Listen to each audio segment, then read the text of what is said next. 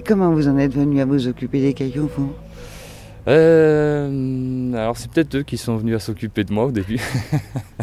bon voilà, je suis né dans ce petit village, j'étais entouré de murettes, d'anciens de, qui retapaient ces murettes, ces oreilles.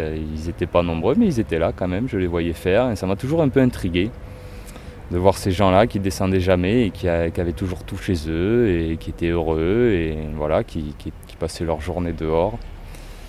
Et donc euh, ensuite, euh, ben, comme beaucoup, hein, je passais à côté, je les voyais sans les voir, mais ils étaient là, ces murs et ces constructions. Et puis euh, j'ai fait des études dans l'environnement qui m'ont un petit peu donné d'autres perspectives justement par rapport aux murs en pierre sèche, son rôle écologique qui est très important. Et donc de fil en aiguille, alors je faisais beaucoup j'ai déjà fait beaucoup de murs en pierre sèche euh, avec ces gens-là à l'époque, avec ces anciens. Je, m'intéressais à ça. J'étais là-haut, ils étaient là, donc j'aidais un peu. Donc euh, ça, j'ai développé un petit peu sur le tas. Et j'en ai toujours fait un petit peu chez moi, droite à gauche, retaper des petits bouts qui tombaient, remettre une pierre sur un ori. Et puis, euh, et puis un jour, mon toit s'est envolé. Donc voilà, c'est du destin. Et j'ai voulu le refaire en Yose. Et je me suis aperçu qu'ici, il n'y avait plus beaucoup d'entreprises qui, travaillaient ce matériau. J'avais envie d'apprendre pour pouvoir refaire ce toit. J'ai trouvé personne ici, donc euh, je me suis intéressé un petit peu euh, à savoir dans quelle région ça se faisait encore, ça s'était pas perdu. Et euh, j'ai trouvé un contact en Corse. Donc je suis parti en Corse et j'ai fait une initiation avec cette personne qui s'appelle Michel Guillaumin, qui est un grand monsieur de la pierre et de la Yose.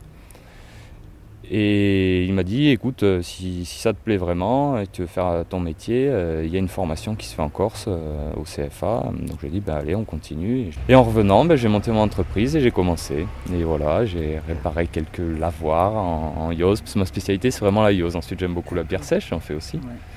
Mais voilà, j'ai commencé à retaper quelques lavoirs, quelques bâtis, quelques murettes, et puis voilà, ça s'est lancé comme ça. Et maintenant, on est quelques-uns à le faire dans le département, et on s'est regroupés. Donc voilà, il y a une belle dynamique autour de la Vous avez une association, c'est ça Donc il y a une association là, euh, donc des, de bâtisseurs euh, catalans.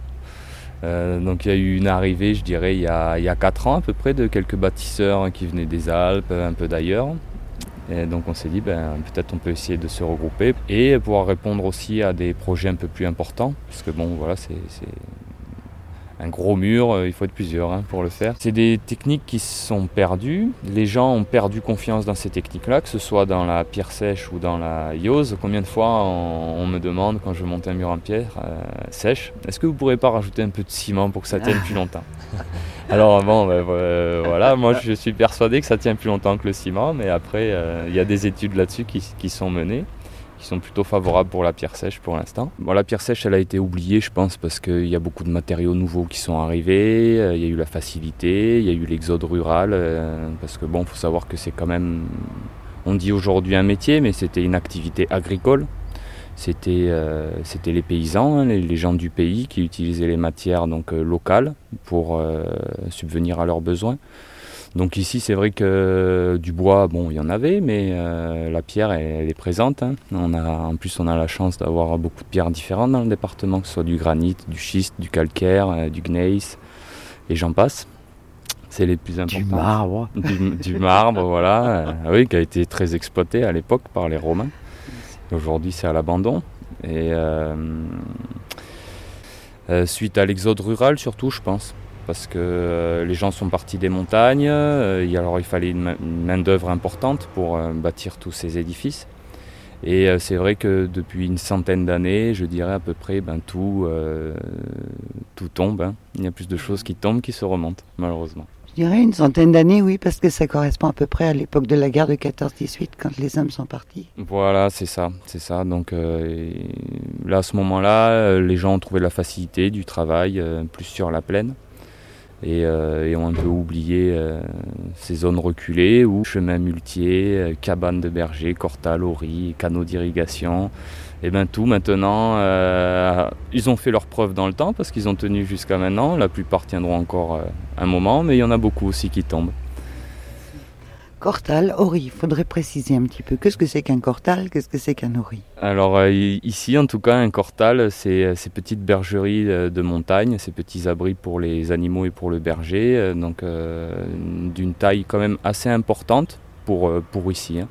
Parce qu'ensuite, l'ori est plus petit Et donc lui, généralement, il a c'est pas un toit qu'il a, c'est c'est vraiment comme un igloo en pierre.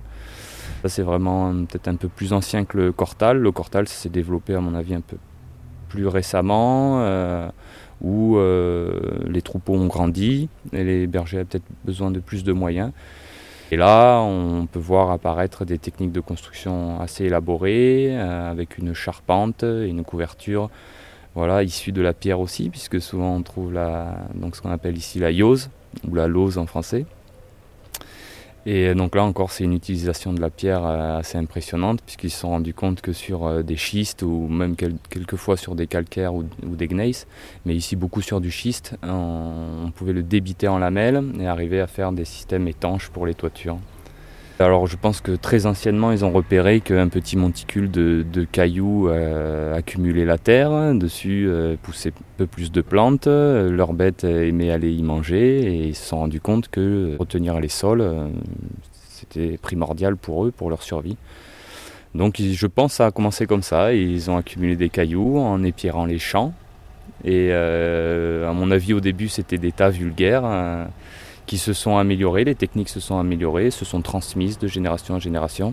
Est-ce que vous avez une idée de ce qu'on faisait pousser sur ces fèches?